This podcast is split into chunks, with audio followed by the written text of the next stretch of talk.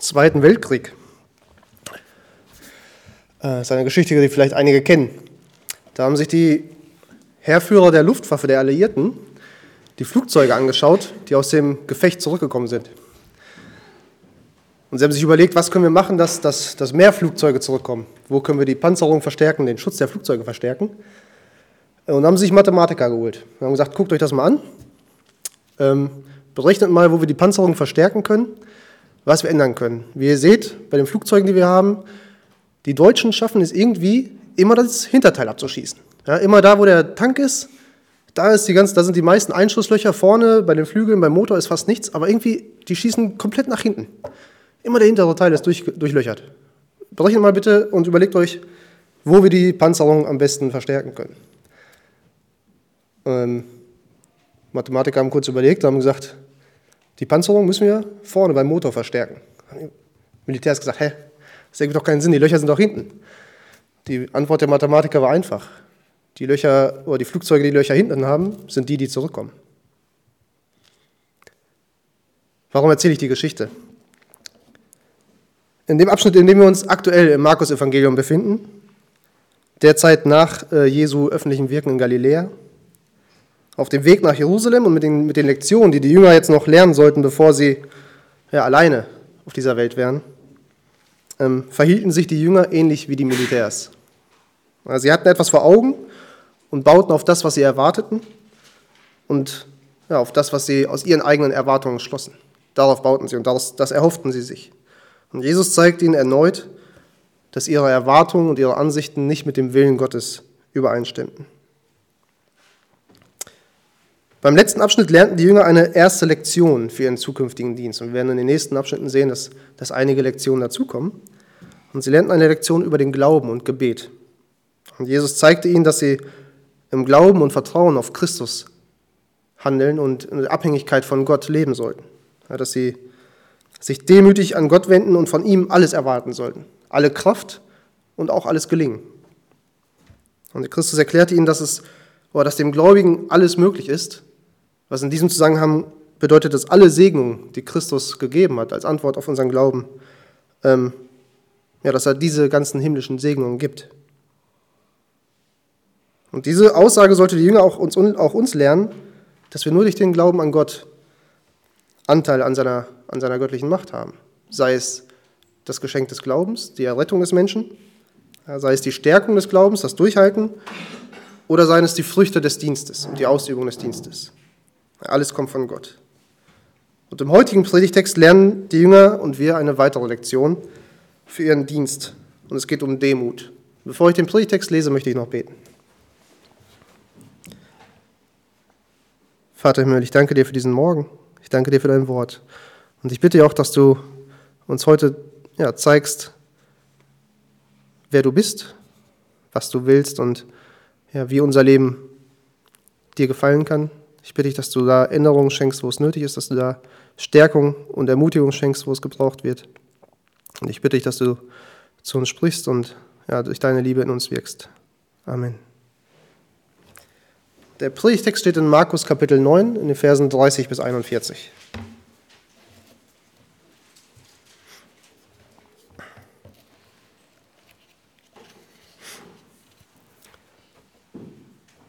Und sie gingen von dort weg und zogen durch Galiläa.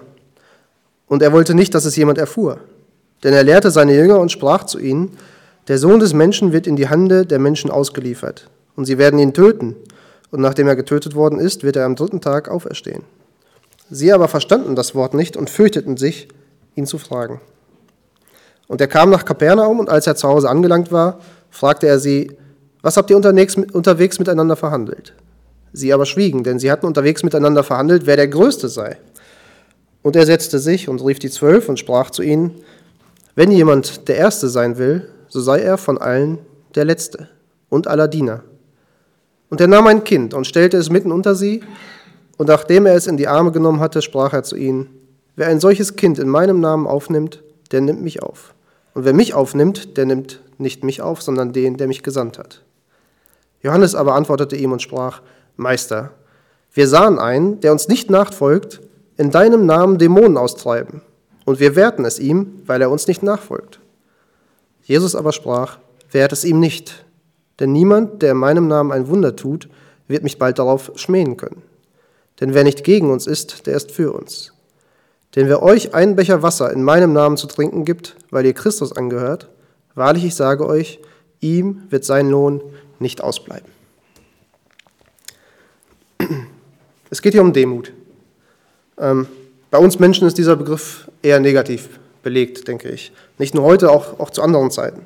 Wenn jemand gedemütigt wird, dann wird er vor allen anderen schlecht gemacht, er wird verspottet, er verliert vielleicht sogar sein Ansehen.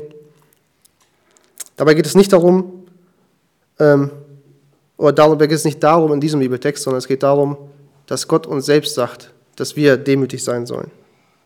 Es geht auch nicht darum, dass er uns in dieser negativen Weise demütigt, sondern ähm, es geht darum, wie wir Gott und uns selbst sehen und wie wir gegenüber anderen und vor allem gegenüber anderen Christen handeln. Das lesen wir jetzt zum Beispiel bei Jesaja. Wer lesen will, Jesaja 66, die Verse 1 und 2.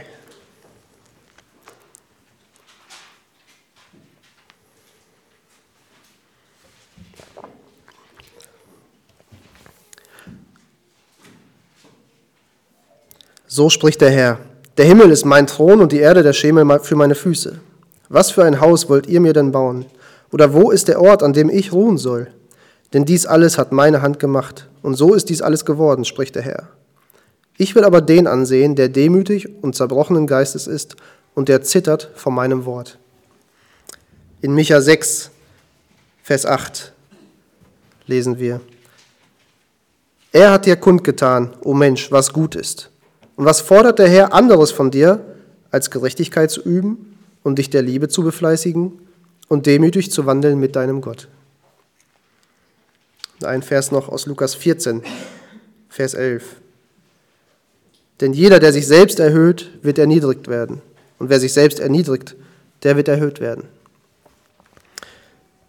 In dem Predigtext sehen wir das Negativbeispiel der Jünger, anhand dessen wir, wir einige Dinge ableiten können. Christus gibt uns aber auch Beispiele, anhand derer wir ja, die Natur der Demut ähm, sehen und verinnerlichen sollen. Aber sehen wir uns zuerst die negativen Dinge an und danach die positiven. Und ich denke, es ist schon erstaunlich, wenn man bedenkt, erstens, wo wir ganz aktuell vor unserem Predigtext herkommen. Drei Jünger mit Jesus in der Herrlichkeit, in der herrlichen Gegenwart Gottes. Danach die Situation am Fuß des Berges, wo die Jünger selber Dämonen nicht austreiben konnten, obwohl Christus ihnen die Macht dazu gegeben hatte. Und jetzt auf dem Weg äh, nach Kapernaum streiten sie untereinander, wer der Größte unter ihnen ist. Natürlich kann man sagen, sie hatten in ihrem bisherigen Leben nichts anderes kennengelernt. Die, die religiösen Führer Israels waren Paradebeispiele dafür, sich selbst als die Größten, als die Tollsten darzustellen. Ja, sie wollten von allen geachtet und ehrwürdig behandelt werden. Ähm, und sie stellten ihr Bessersein zur Schau. Und sie wollten bei allen äh, Feierlichkeiten immer den, den Ehrenplatz bekommen. Ja, genauso hatten die Jünger es bis jetzt kennengelernt. Und so könnte man den Jüngern nachsehen, dass sie auch der Meinung waren, dass sie in, in Gottes Reich, dass, dass Jesus ja mit Sicherheit in Kürze vor ihnen in Jerusalem aufbauen würde ähm, unter dem er herrschen würde, dass sie in diesem Reich erhöht werden ja, und von, von den Leuten geachtet werden würden, weil sie ja die engsten Vertrauten Jesu waren. Und es ist natürlich eine schmeichelhafte Vorstellung, dass die Menschen einen hochachten, dass die eigene Meinung von allen anderen gehört wird, dass die eigenen Ideen oder Vorstellungen, Gedanken vorrangig beachtet werden. Ja, und dass man ehrwürdig gegrüßt und behandelt wird. Und ich würde auch so weit gehen und sagen, dass diese Dinge nicht schlecht sind. Was schlecht ist, ist das Streben nach diesen Dingen. Und noch schlimmer ist es, wenn wir meinen, wir hätten diese Dinge verdient.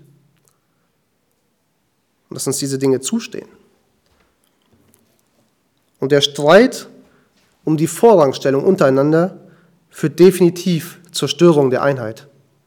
Ja, wenn, wenn jeder meint, der Größte zu sein und es zu verdienen, oder zumindest größer zu sein als einige oder ein anderer, dann ist das Zusammenleben ja, von Selbstsucht, von Streit und Neid geprägt.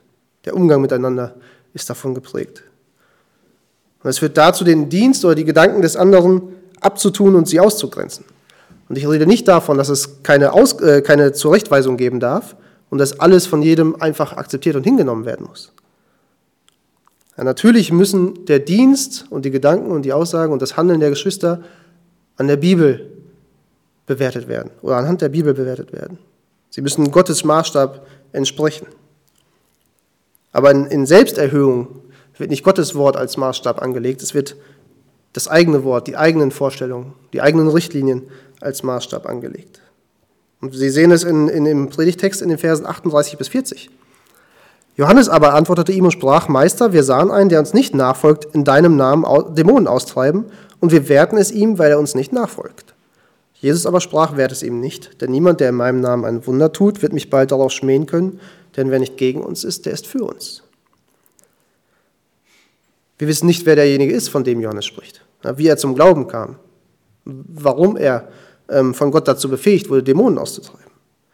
Aber anstatt sich darüber zu freuen, dass Gott wirkt in ihrer unmittelbaren Umgebung. Kam Johannes und den anderen Jüngern nur in dem Sinn, den Dienst dieses Mannes zu, zu diskreditieren ja, und ihn davon abzuhalten, weil er nicht zum Kreis der Jünger gehörte und mit Jesus durchs Land zog. Aber Jesus zeigt, wonach der Mann tatsächlich bewertet werden sollte. Er diente im Namen Jesu. Ja, das war der Maßstab. Es darf kein gegeneinander geben, wenn, wenn Gläubige Christus dienen. Ja, auch wenn sie es nicht nach, nach unseren eigenen Vorstellungen machen. Es, ist, es ist kein Wettbewerb untereinander, den man gewinnen und dabei der Erste oder der Oberste sein soll. Es ist ein gemeinsames Streben, Gott zu dienen und ihn zu verherrlichen. Und diese Einheit untereinander, die, die durch, durch Selbstsucht oder durch Stolz gestört wird, diese richtige Einheit untereinander beruht gerade darauf, dass man dem einen Herrn dient, ja, durch den gleichen Geist und dasselbe im Sinn hat. Paulus formuliert es in der bekannten Stelle in Philippa 2 in den ersten fünf Versen so. Gibt es nun bei euch Ermahnung in Christus? Gibt es Zuspruch der Liebe? Gibt es Gemeinschaft des Geistes? Gibt es Herzlichkeit und Erbarmen? So macht meine Freude völlig, indem ihr eines Sinnes seid, gleiche Liebe habt, einmütig und auf das eine bedacht seid. Tut nichts aus Selbstsucht oder nichtigem Ehrgeiz, sondern in Demut achte einer den anderen höher als sich selbst. Jeder schaue nicht auf das Seine, sondern jeder auf das des anderen. Denn ihr sollt so gesinnt sein, wie es Christus Jesus auch war. Wer aber meint, dass er sich selbst erhöhen kann, ja, dass er sich selbst den, so den Lohn für sein scheinbar gutes geistliches Leben ähm, bestimmen kann, indem er über anderen steht oder indem er sich erhebt über andere, um, um ein Ansehen zu haben, um, um seinen Lohn dadurch zu bekommen. Der wird keinen Lohn erhalten. Stolz und, und Selbsterhöhung ist, was, wie wir in Matthäus 23 lesen, wo Jesus mit den, äh, mit, dem, mit den Pharisäern ins Gericht geht, ist ein Zeichen für Heuchelei, ein Zeichen für, für falsche Gläubige. Wer, wer stolz ist und sich selbst über andere Gläubige erhöht, wird von Gott selbst erniedrigt werden. Er ist kein Diener Gottes, sondern ein Heuchler, der äußerlich so wirkt, als wäre er gerecht, aber innerlich gesetzlos ist, also nicht nach Gottes Willen handelt und fragt. Dieser Mensch trachtet nach einer Belohnung, die er für sein, für sein Leben oder für sein Glaubensleben verdient hätte. Er will angesehen werden. Er will der Erste sein.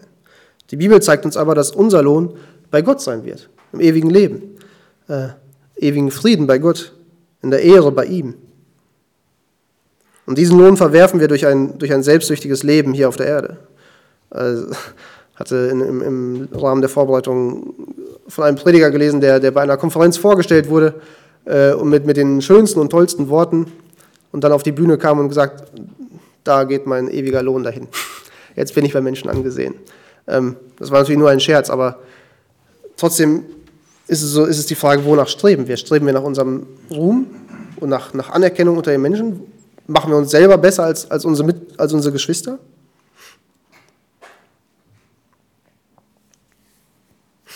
Sich selbst hochzuachten und andere Gläubige gering zu achten, führt aber nicht nur zur Zerstörung der Einheit und zum, zum Verlust des Lohns, es bedeutet gleichzeitig, Christus abzulehnen was sagt Christus über das Kind im Predigtext? Das ist eine wirklich ernste Aussage. Ich weiß nicht, ob wir die wahrnehmen, ob wir da einfach, weil wir den Text schon so oft gehört haben, einfach drüber hinweglesen. Aber es ist eine wirklich ernste Aussage. Uns wird vor Augen geführt, dass, dass Selbsterhöhung und Stolz zeigen, dass wir ein vollkommen falsches Bild von uns selbst haben, von unserem Dienst, den wir tun, und gleichzeitig Gott selbst verwerfen. Ich lese Vers 36 und 37 nochmal. Und er nahm ein Kind und stellte es mitten unter sie. Und nachdem er es in die Arme genommen hatte, sprach er zu ihnen, wer ein solches Kind in meinem Namen aufnimmt, der nimmt mich auf. Und wer mich aufnimmt, der nimmt nicht mich auf, sondern den, der mich gesandt hat. Christus zeigt den Jüngern ein kleines Kind. Ja, klein genug, um, um es in den Arm zu nehmen, um getragen zu werden, um es, um es hinzustellen. Es kann schon stehen, anscheinend, wie wir bei Lukas lesen. Es war ein recht kleines Kind. Und dieses Kind ist ein, ein gutes Bild für die Jünger, ein gutes Bild für diese Lektion, ein gutes Bild für Demut. Ja, wie, kann man, wie kann man so ein kleines Kind beschreiben? Es hat keine Macht. Es erbringt keine Leistung. Es hat kein Ansehen, keine Größe im Sinne von Anerkennung oder einer Stellung. Ein Kind ist schwach, abhängig, verletzlich und hat nichts zu bieten. Das ist eine perfekte Veranschaulichung für einen Gläubigen. Genauso sollten wir uns sehen, wenn wir unseren Glauben und unsere Errettung betrachten. Und auch wenn wir unsere Stellung in der Gemeinde gegenüber unseren Geschwistern und unseren vermeintlichen Dienst betrachten. Wenn Jesus davon spricht, ein solches Kind in seinem Namen aufzunehmen, spricht er nicht von einem echten Kind. Er spricht von anderen gläubigen, geistlichen Kindern. Einem Kind wie diesem, die genauso abhängig sind von Gott wie wir. Und wer so ein Kind aufnimmt, nimmt Christus auf. Und wer Christus aufnimmt, nimmt Gott den Vater auf. Es ist uns bewusst, was für eine Tragweite diese Aussage hat. Aber wenn ein Gläubiger zu dir kommt, kommt Christus zu dir. Und so wie du einen Gläubigen behandelst, so behandelst du Christus. Und was für eine tiefgründige Lektion war das, die Jesus den Jüngern hier zu verstehen geben wollte.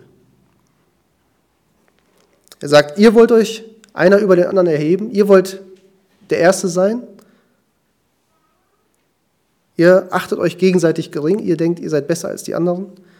Ähm, anstatt einer des anderen Diener zu sein, verwerft ihr mich und den, der mich gesandt hat, dadurch, wenn man die Aussage umdreht.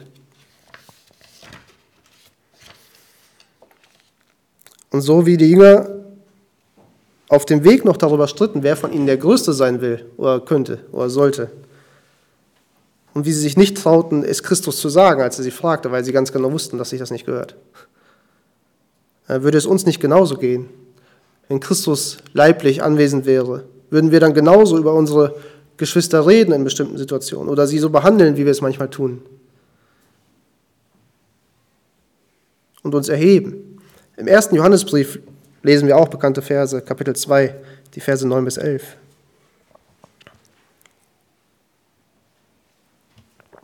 Wer sagt, dass er im Licht ist und doch seinen Bruder hasst, der ist noch immer in der Finsternis. Wer seinen Bruder liebt, der bleibt im Licht und nichts Anstößiges ist in ihm. Wer aber seinen Bruder hasst, der ist in der Finsternis und wandelt in der Finsternis und weiß nicht, wohin er geht, weil die Finsternis seine Augen verblendet hat. Wir würden vielleicht nicht von Hass reden gegenüber Geschwistern. Ja. Aber unser Handeln zeugt vielleicht auch nicht von Liebe. Und viel weniger davon, dass wir uns selbst wie Paulus es an die Philipper schreibt, als geringer achten als, und Diener der Geschwister sind. Es geht hier nicht darum, Dinge wie, wie gegenseitige Ermahnung zu verwerfen. Ja, ganz im Gegenteil, denn die Liebe zu jemandem zeigt sich darin, dass man um den Lebenswandel des anderen besorgt ist auch.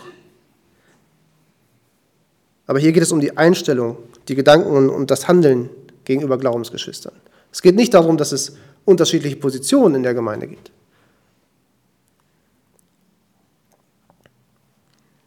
Und wie soll es aussehen? Ja, was, was hatten die Jünger noch zu lernen, offensichtlich?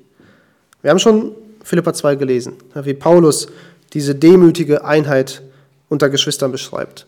Ich hatte mal ein, eine, eine Predigt über diesen Abschnitt aus dem Philippa-Brief und, und, gezeigt, dass, dass Einheit und Demut zusammenhängen. Das ist nicht das eine nicht ohne das andere geht.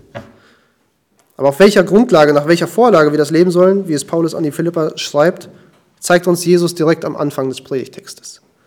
Er führt uns das Beispiel vor Augen, das uns am meisten bewusst machen soll, wie wir leben sollen. Er spricht mit den Jüngern über seinen eigenen Tod. Und warum lesen wir davon an dieser Stelle? Es steht hier nicht zufällig.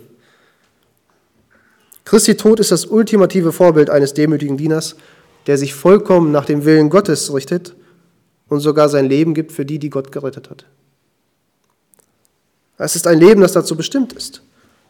Von Gott, dem Vater, wie wir im Predigtext lesen, selbst, oder wir lesen im Predigtext, dass er in die Hände der Menschen überliefert ist, aber die Bibel zeigt uns, dass Gott, der Vater, ihn selbst überliefert hat und dann Judas und dann die Pharisäer und dann an die römischen äh, Soldaten.